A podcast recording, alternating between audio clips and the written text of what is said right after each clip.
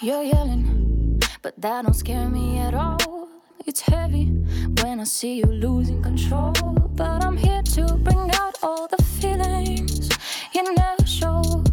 You never show.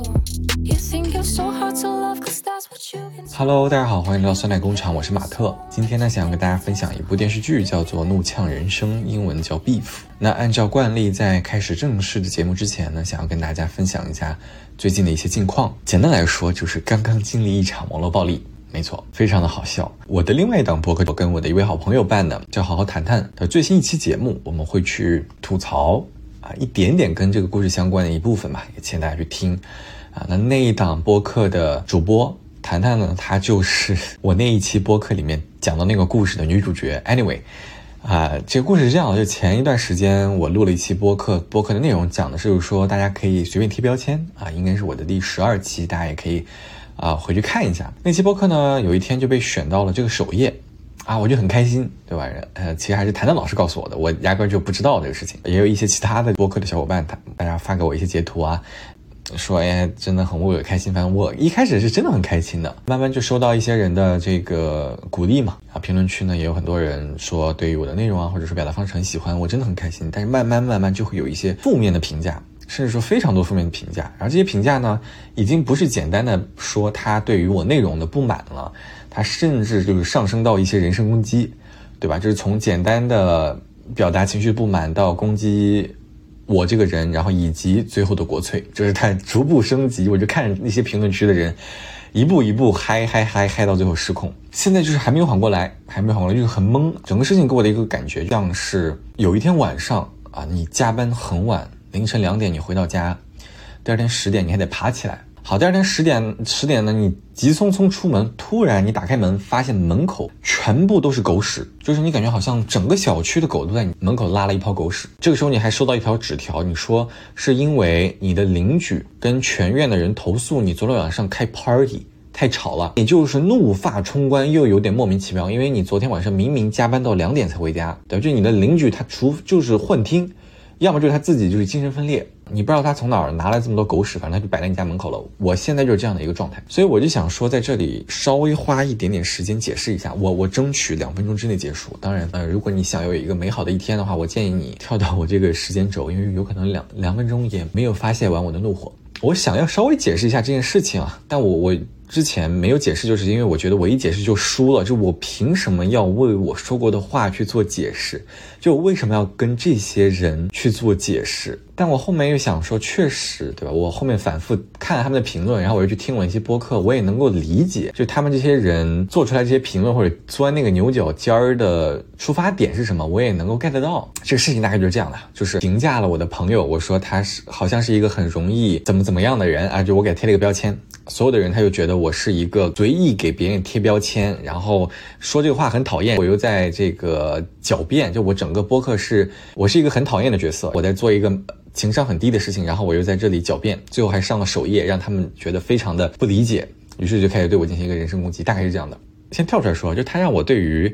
互联网的内容的平台创作者和评论者三者间的关系发生了一些思考。我甚至在想说，要不要写一篇这个文章去做分析啊？我觉得还挺有意思的。我可能之后会去写这个事情，但呃，大概是这样的，就是简单来说。不拓展啊，简单来说就是我在想说，平台它在这种网暴的事情当中，它扮演一个什么样的角色啊？我我觉得它可能是暴力的催化剂，它也可以是一个调和剂，它可能是纵容暴力发生的执法者，它也可以是大公无私、谁也不偏袒的这个天使，对吧？他他的角色很多，很有趣。然后我就想到说，《三体》里面我们有这个宇宙社会学，我们是不是也可以有一门叫做网络平台社会学这样的学门学问啊？我这里就不不做延展了，我可能未来有时间我会去。写这个文章，我现在释然了吗？我当然没释然，对吧？你从我的这个态度当中，还有语气，以及我要在两期播客当中去骂这些人，你就知道我没有释然，但是消解了一部分吧。就我这这两天就有不断的去跟朋友啊、家里人去聊，包括就跟谈谈去讲这些事情，我还是会觉得特别的孤独。我就觉得好像没有任何人能够理解我，或者说完全的理解我。就大家肯定能够想象和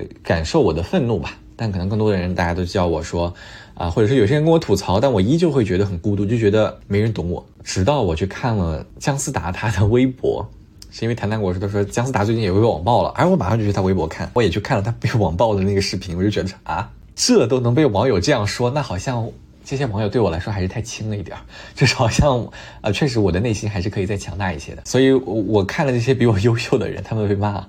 骂得更惨，这些人依旧嗯很快乐。他们经历的比我这个要狠得多的，我我就没有必要在这里继续沉浸在这个情绪当中了。然后我的朋友也在说什么黑红也是红，对吧？乱七八糟这些事情，但我这里真的想要吐槽。我是觉得这些评论，它让我觉得很可笑，但我不敢在评论区里评论。大家有没有看过《乌合之众》这本书啊？就是群体的时候是疯狂的嘛，就是群体的智慧是低于群体当中每一个人单独的智慧的。Anyway，就是说我不在评论区里做回复，是因为啊，我觉得首先呢，我能够上首页就很开心。那我作为这个主播，我要维持一个形象。对吧？同时，我不是说为了平台考虑，而是说为了我自己考虑更多吧。就我不能在这个评论区里去撕破脸，我也不想跟这些人去做争辩。就你不能跟一个有情绪的人去沟通问题，是没有用的。因为就是情绪对情绪的结果肯定都不是一般来说都不是什么好事儿。但我这里就是想要 吐槽几类人，我本来是想要吐槽的，但是聊就聊到这儿之后，我觉得，哎，也可以不吐槽，过一段时间再吐槽吧。或者是说，可能大家去听这个好好谈谈，你就我我哦稍微有那么吐槽一些了。因为大家可以去听那那一档播客，我这里就不吐槽了，好吧？这里我可能就是想送给这些人，呃，一句话，就是滚，就滚蛋，不要在我的评论区拉屎、放屁，给我滚！我现在是觉得什么呢？就是觉得他们其实是挺可可怜的，也挺可悲的。当然。你可以去嘲笑，或者说你可以在这里去说啊，我才是那个可怜可悲的人。但是我是真的真心觉得他们，嗯，我能够想象到他们去做这个评论的时候，他们应该是把他在他们真实的日常生活当中遭遇到的一些人、一些不好的事情的那些形象，他们投射到了我的身上啊。他们可能在想说，在这期播客下面去做评论，能够缓解他们的过往日常生活当中啊，此时此刻正在经历那些事情啊，就是相当于在我这里发泄，等于他。某种程度上，自己发泄了一些，然后他也回怼了可能他生活当中那些人吧。就是我也替他们的人生感到一丝的悲哀，也替他感到一丝的悲哀。就你看到这些人，他因为愤怒而丧失理智，就是又气又笑。然后有一些人的评论呢，又让我就是哭笑不得，以及就是悲喜交加。因为有些人会说，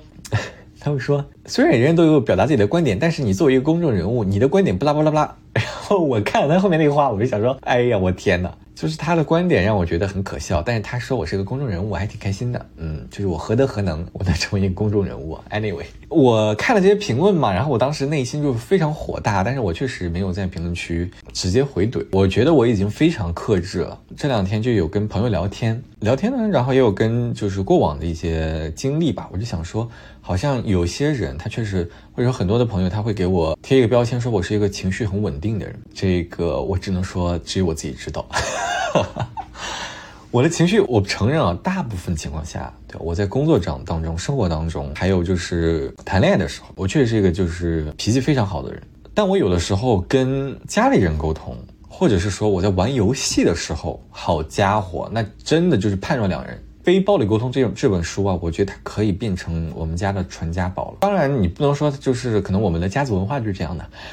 就我们家里人大家都是这样的沟通方式啊，就大家可能都比较凶啊，或者是大家呃有话直说。至亲的人，你才知道说什么话才能让别人伤了最深嘛。所以可能呃，我们家里人，包括我爸妈，他们跟我沟通是这样的。那我我跟他们沟通也是这样的。然后这个我在玩游戏的时候啊，玩王者荣耀的时候，就只要没有我的朋友，我就天天被禁言，就是我永远被禁言，从来没有被放出来过。放出来马上我就被禁言，真的是这样的朋友们。所以我就很能 relate 到。怒呛人生当中的男女主角，没想到，没想到这个转折来的如此突然，对吧？就我也没想到怎么能够从这个网暴事件转移到这部电视剧，但是这里就转了，就是啥呢？就我想说，我们这个人呢，这个人他情绪再稳定，你觉得他再有涵养，这个人就他人生当中一定会遇到这种踩狗屎的事情，或者是狗屎到你家门的莫名其妙的事情，没办法，那你一定会有一些情绪想要发泄。每一个人根据你的家教，根据你的修养，根据你为人处事的方式可能会不同，但我觉得这是你的情绪，它。一定是有一个出口的，可能很多人他会通过啊，比如说做饭呐、冥想啊，就他会有，或者是运动啊、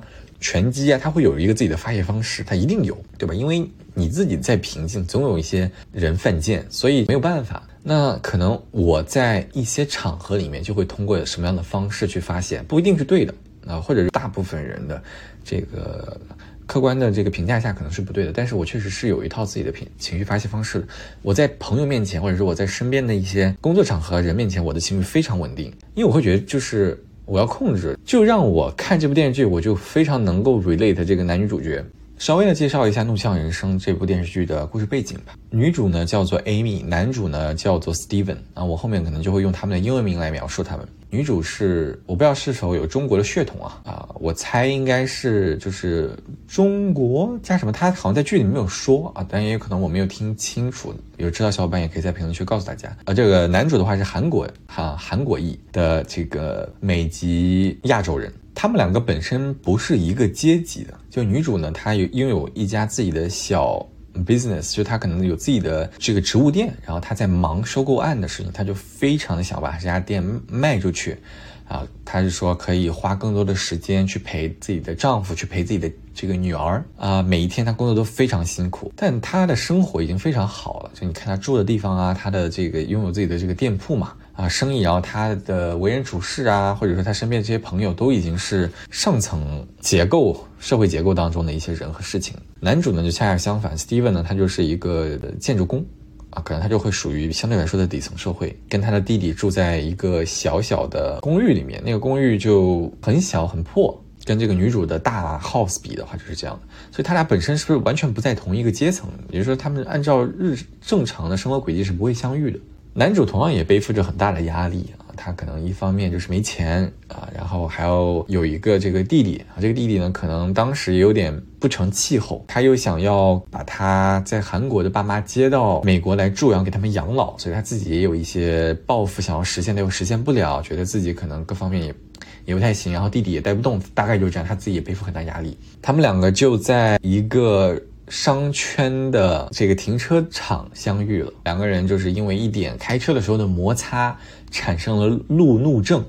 啊，就两个人开始在公路上你追我赶，然后大概就发生了这样的一些事情，然后这两个人相遇了，啊，整部剧后面拍的就是他们两个如何相互整对方，然后最后他们两个达成了和解，是这样的。我觉得这部电视剧非常好看。但是你要说它有多神，我倒是觉得没有多神。简单来说，就是如果说大家是很中国、很传统的，你去看这部片的时候，还是会有一些 culture shock，就是你会觉得里面有一些内容你没有办法接受和理解。然后，即使我在这边待了这么多年，我看里面的一些内容，我只能说啊，我我理解，但是我不会去做相同的事情。然然后可能在很多的美式戏剧当中啊，就这种电视剧啊、电影这种节目当中，可能一些比较常都常见的剧情，或者在社会当中可能也很常见。我看到有一些公众号，他们就说：“哎呀，这个反映了很真实，很怎么样？”我倒觉得，就是它它它毕竟是一个某种程度上的喜剧，我不能说黑色幽默，我觉得它里面会有一些这个过度夸张、抓马的成分在里面，它不一定是完全真实的日常生活，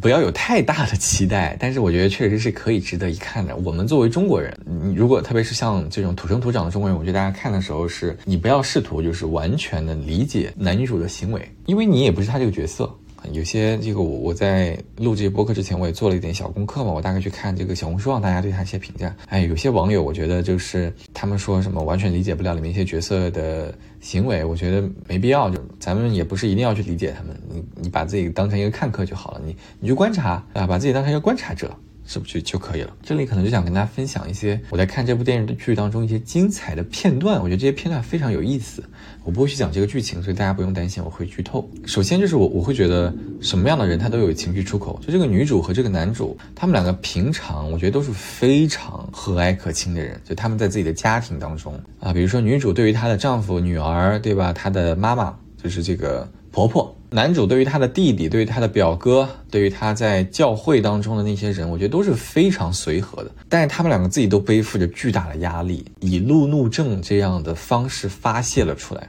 就那一刻，我就觉得所有人都是这样。就我们的修养再好，这个人再怎么样，他一定会有生气的时候，他也一定会有情绪爆发的时候啊。所以，对于你身边的人，不要太苛责，只要他这个情绪爆发的方式。不会伤害到别人，越这么说，我觉得越反省我在游戏当中的一些发泄。呃，我觉得 as long as 你的这个行为不伤害到你身边的人，无论是物理层面的伤害还是精神层面的伤害都可以，就你要控制啊。但你要找到一个发泄情绪的地方，才能够让大多数人认为你是一个情绪稳定的人。我觉得这个是情绪稳定的前提，就你有一个合理的发泄方式、渠道和手段。然后第二点呢，是这个 Amy 她东西非常的成功嘛，她就要在。一个地方去做一个演讲，就有点像成功人士去分享他成功的经验。他当时我觉得是有点虚伪了。他在演讲的时候他这么说：“他说我在创业的初期非常辛苦，嗯，我每天凌晨六点就要起来装货，然后我就已经开始要挨家挨户亲自去送。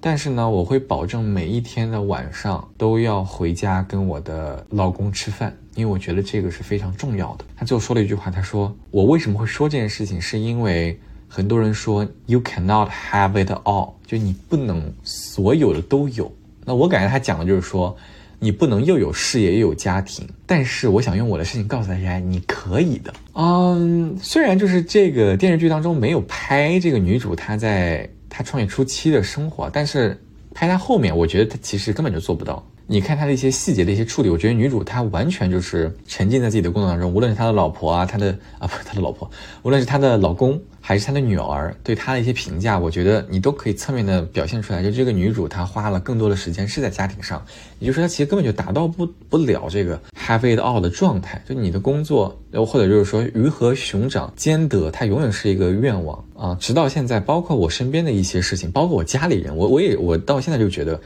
很难，而且我觉得基本不可能。就你既要又要，太难了。所以这个女主她在讲这个话的时候啊，台下的观众很捧场。旁边的这些创业者也很捧场，但但是这个男主刚好在底下，就会觉得他很虚伪。哎呀，我也会觉得他，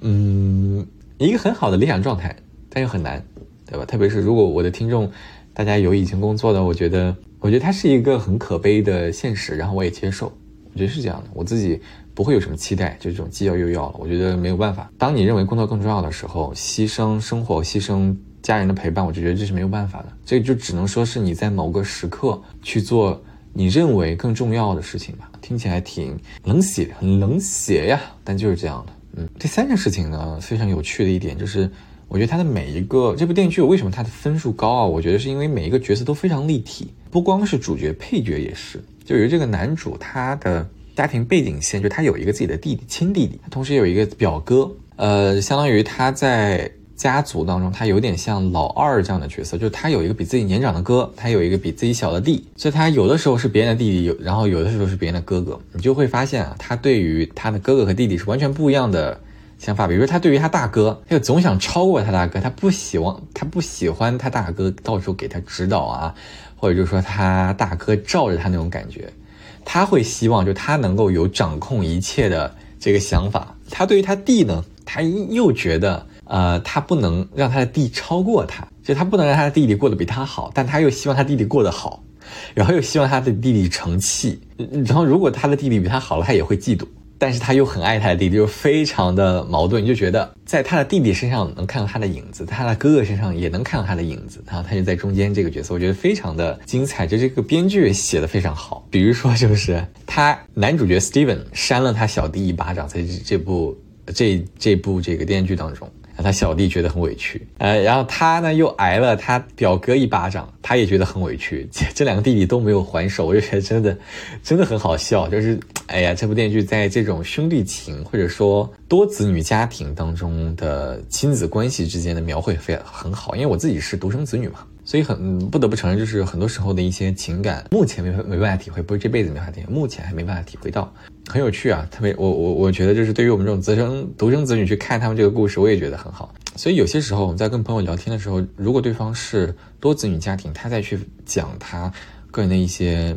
故事的时候，我们作为独生子女再去跟对方思考对方的这个他的话或者他的这个故故事背景的时候，你的思维可能要稍微调整一点。就比如说，我最近就有跟一个朋友聊天，我就会发现我们的背景就是这个事情它真的不一样，所以很多事情可能对于我们来说不是啥问题，但对于他们就会有更多的压力。对，大概是这个意思啊。啊，第四点，英文就是有没有 unconditional 的 love，就有没有无条件的爱？这个爱它可能。更多的是指说各方面，就比如说来自友谊、亲人，跟自己的父母、跟自己的孩子，呃，很多人在小红书上发，这是一个最重要的片段，就是这个女主她有跟自己的那个应该是她的心理医生，但可能最开始那个心理医生是家庭调解师，她就跟这个心理医生，她就问这个心理医生，她说：“你说这个世界上有无条件的爱吗？”然后在最后一集，就这部电视剧最后一集，她女主跟男主终于有一个契机可以坐下来相互聊一聊了。他们就说这个女儿啊，就是这个女主。Amy，她就意识到自己的女儿，她一开始呢是觉得这个女儿还是一个小婴儿的时候，还是非常小的时候，女儿对妈妈就是有无条件的爱，就是你对她好，这个女儿就会无条件的对你好。但慢慢慢慢随着这个女儿长大了，这个女女孩就会索取了，比如说她会说啊，比如妈妈会管这个女孩要一个拥抱，这个女儿就会说，那我想要一颗糖，对，反正就类似于这样，我想要一个饼干，我可以给你抱一下。就他会慢慢你会发现很多的爱是有条件的。跟女儿也是，跟爸妈也是，就他会发现他的爸妈爱他，可能也是因为他爸妈有一些索取啊，才会怎么样，才会继续爱自己的女儿，或者说，一开始很多人要孩子，可能就是想要孩子给自己养老嘛，嗯，就要承认这一点。我我觉得我也我也想要孩子，我也是在担心我老了之后没人照顾，就所以就说你你说这个关系当中真的存在无条件的爱吗？即使说血浓于水的这种关系当中，对吧？可能也没有。所以当第一次意识到这个问题的时候，你会觉得很失落。呃，会这个很难受、很难过，但它又很现实，就它是一个这个问题。那然后你就会怀疑，哇，天哪，这个社会当中，比如说女主跟自己的丈夫，对吧？啊，我跟我的爱人之间都已经没有这个无条件的爱了，会有很多现实的因素。我跟我的血浓于水的家人当中也没有，那好像我在这个社会的这个世界上就没有人会无条件的爱我，好悲伤啊。嗯，我就想到我自己的小的时候，在我很小的时候。我感觉应该是在这个幼儿园，要么就是小学一二年级的时候，有一天晚上深夜我就醒了，因为那天晚上好像跟爸妈吵架了，当时我还跟他们睡在一块儿，我记得特别清楚，应该是还在，要么就是小学一二年级的时候，有一天晚上我突然就在梦里想，我说这个世界没人没有人爱我，我我就想说爸妈他们也有自己喜欢的事情，他们也不会全身心的对我好，如果让他们一定做选择，他们可能会更在意彼此而非我，就可能是因为当时刚吵过架嘛。然后呢，我又在想，哎呀，我的家里人，对吧？爷爷奶奶他们也有更爱的人，嗯，我的姥姥姥爷有更爱的人。这个世界上没有人是更爱我的，就他们都有更爱的人。然后那一刻，我又感觉自己被世界抛弃了，我就非常难过。那天晚上，这个事情我谁都没讲，但我在看这部电视剧的时候。当这个女主提出来这个世界上到底有没有 unconditional love 的时候，让我回忆起了我一二年级跟父母睡在一张床的深夜。虽然是就是同床异梦，我跟我的爸妈同床异梦。当时就是我跟他们虽然睡在一块，但我意识到他们没有那么爱我。哎呀，当时那个心智不成熟嘛，所以我会这样的想想法。就是当你第一次意识到你爱的人，或者说你以为很爱你的人，他们有更爱的人的时候，你会有一种很大的失落感。啊但当你早早意识到这一点的时候，你也更开开了。对于多子女家庭的父母，你去问他说三个孩子你最喜欢谁，他们一定有一个最最喜欢的。每爸爸爸爸会有一个最喜欢的，妈妈也会有自己一个最喜欢的。你问一个孩子，他他更喜欢爸爸和妈妈，他也一定有一个自己更喜欢的。这个就没有办法，这是非常正常，非常非常正常。下一点就是说 非常有趣，就是这个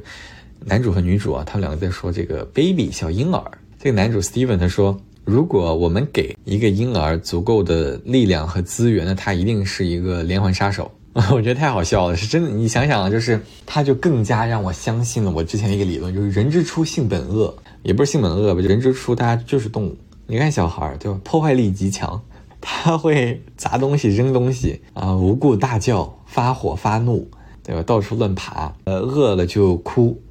没有 attention 就叫喊。然后他不开心了，就会抓呀、砸呀、打呀，对吧？我们通过后天的规训，让大家才活得更像人啊。但我我在应该是第十四期播客有去探讨这个问题，我觉得真的很好玩。就是 他说小孩是连环杀手的时候，我就直接笑出了声，说的很对。我就非常喜欢这个电视剧当中的这些编剧对于生活的一些小小的洞察吧，你就会觉得这些人他的嗯非常有趣，然后我也希望我能够成为这样的人，对，所以我我就我可能我的播客内容在某一方面也给大家会提供一些新的想法，这个是我的目标啊，也是我的做这个播客的初衷吧，或者说是一个动力。最后一点就是这个男主和女主，你会发现他们在前半部的时候都有一个自己非常想要实现的目标，女主呢就是 work her ass off。在收购案上，就他非常拼命努力去做这件事情，他想把他的店卖掉。男主呢，拼命的想要拥有一家自己正儿八经的公司，并且给自己的父母买一套房。啊，在这部电视剧的中后半段，这两个人都实现了梦想，但是他俩一点也不快乐，就他俩很快又变成了一个虚无的一个状态。就可能之前是他俩是，他俩有一个非常明确的奔头，所以他俩很累。他觉得这个压力都是这个奔头带给他的，但实现了之后，他们又依旧活得不开心、不快乐，依旧在一个这个很难过、难受、压抑的环境当中。这个男主就找到这个女主，他就说：“其实我就想知道你，你现在得到这些东西，你快乐吗？”然后女主回了他一句，他说：“It's all gonna fade away。”呃，我我不我不记得就是完全的英文的原话了，大概的意思就是说，所有的一切都会慢慢的消退。就像我们现在特别想要拥有的一些东西，我不知道大家有没有，就是非常想要拥有的一个东西。我可能有。然后他的这个话，我就觉得，嗯，就是我的未来。就当你真的拼了死命的去把这个东西拿到手之后，拿到它那一瞬间，你会觉得啊，它可能不香了，或者是啊，我我依旧会有一些你无法逃避的问题，或者你依旧处在某一个让你嗯不开心的环境当中，或者说压力当中吧。不是说我们达到了一个目标之后就能完全的快乐了。就会告诉我，我们想要快乐，可能此时此刻就应该可以开始快乐，而不是应该说我要达到那儿才能快乐。你应该每天都要快乐，因为你达到那儿之后，你也不会快乐。这部电视剧的，就这些小点，它会让我觉得这部电视剧真的非常棒。我就不跟大家剧透里面具体的这个内容了。我如果大家有时间也可以去看，我觉得它是一个制作很精良。制作精良的话，就是它里面的人物的着装啊、化妆的技术啊，它的场景都漂很漂亮。拍的很好，我我不会去 judge 这里面这个人的演技，我有时候也会去看啊，就是因为我之前是是戏剧社的，我也会去观察这些演员会怎么去演这些情绪嘛。哎，我我不太认可有一些人去评价这个女主的演技了，因为如果你看过这个女主的脱口秀，你就知道这个女主在表达一些情绪的时候，她就是这些表情，或者说她的演法，我觉得她演的很好，我觉得这里面的主主角的表演都非常的棒，呃，配角的表演也很棒，只不过就是。我可能想要稍稍的说那么一点，就里面有一个角色形象，我觉得他他太 nice 了。他虽然要演一个坏人，但他太 nice 了，让我觉得他不坏。这个感觉就是味儿没对。就你吃臭豆腐，你觉得他，我本来会希望吃到一个很臭的臭豆腐，结果他你吃进去发现他还挺香的，就那个味儿没到味儿。对对对，不是这个演员演技的问题，而是他太 nice 了，你能感觉他从骨子里就是一个很 nice 的人，然后他要演一个坏人，就那种感觉。对，好呀。那希望大家有空的话可以去看一下这部电视剧，我也要再花一点时间去消解最近的这个网暴。没错，但是我基本上已经走出来了。啊，很感谢大家听我这期播客，也很感谢大家听我的牢骚。希望大家都有美好的一天。就这样了，拜拜。